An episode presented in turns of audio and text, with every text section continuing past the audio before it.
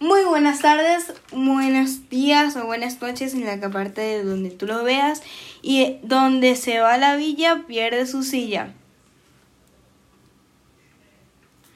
Hoy es un día muy importante porque va a ser nuestro último podcast de este año y nuestro invitado especial es Elianta Quintero. bravo, bravo.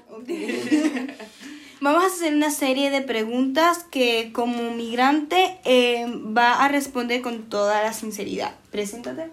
Mi nombre es Elieta Quintero, soy venezolana, tengo cuatro años viviendo en la República Dominicana.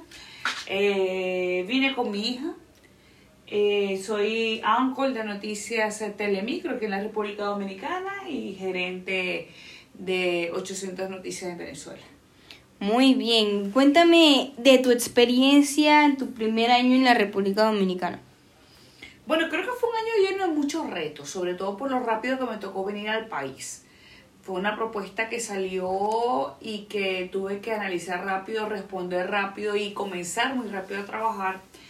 Y este tipo de carreras requieren de mucha preparación, conocer mucho sobre el país, por supuesto, su manejo socioeconómico, su manejo político, su manejo cultural, porque estamos hablando precisamente que se habla sobre las informaciones eh, en todos los ámbitos de la nación.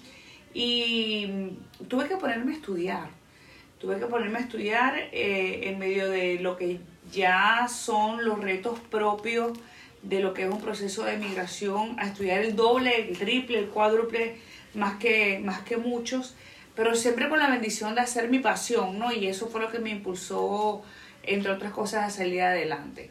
Como digo, un año que ha sido, que fue lleno de retos, pero muchísimo crecimiento, muchísimo crecimiento y sobre todo entender que caí en un país maravilloso, que me ha recibido de brazos abiertos. Qué bueno, qué bueno. Pasando en cosas divertidas, ¿Cuál es tu comida favorita de aquí? Eh, el mangú. ¿Y lo comes todos los días? No. Si lo como todos los días, me puedo poner a rodar y llegar con un empujón al set de noticias. No puedo, aunque me gusta mucho. ¿Y lo sabes hacer? Y lo sé hacer. Sí, porque en mi casa mi mamá nos daba mangú sin saber que se llamaba mangú. Y creo que por eso también me gusta mucho, porque me conecta con mi niñez. Qué bueno, qué bueno. Muy. Tenemos como muchas cosas parecidas, aunque somos países diferentes. ¿no? Correcto. Claro, entonces una de las grandes preguntas es, ¿cuáles son los consejos que le das a un nuevo inmigrante? Una persona que dice, ya no puedo más, quiero eh, salir adelante con mi familia o solo y no sé cómo comenzar. Mira, lo primero es entender que nos vamos del país pero nos los llevamos en el corazón. Entender que vamos a comenzar una nueva vida y tenemos que adaptarnos al país donde vamos a llegar. Esa es la principal recomendación. Porque ¿qué pasa con muchos migrantes que llegan en medio de la añoranza? Como al venezolano no le enseñaron a migrar, llegamos todo el tiempo conectados con la esperanza de regresar y eso no es malo. El tema es cuando todo lo que hacemos lo sentimos y lo respiramos eh, bajo el país que acabamos de dejar y eso en muchas oportunidades nos deja avanzar.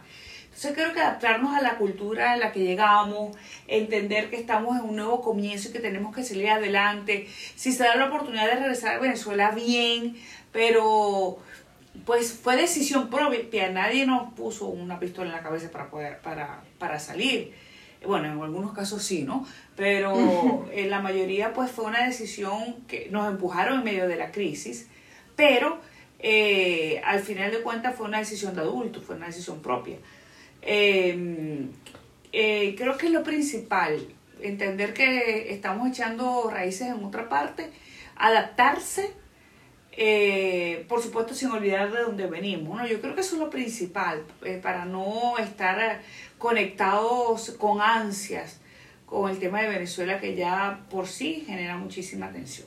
Claro, totalmente de acuerdo contigo. Una de las preguntas más fuertes y la típica que siempre hago es, ¿quién es Elienta Quintero como migrante? Una persona que viene a aportar a República Dominicana.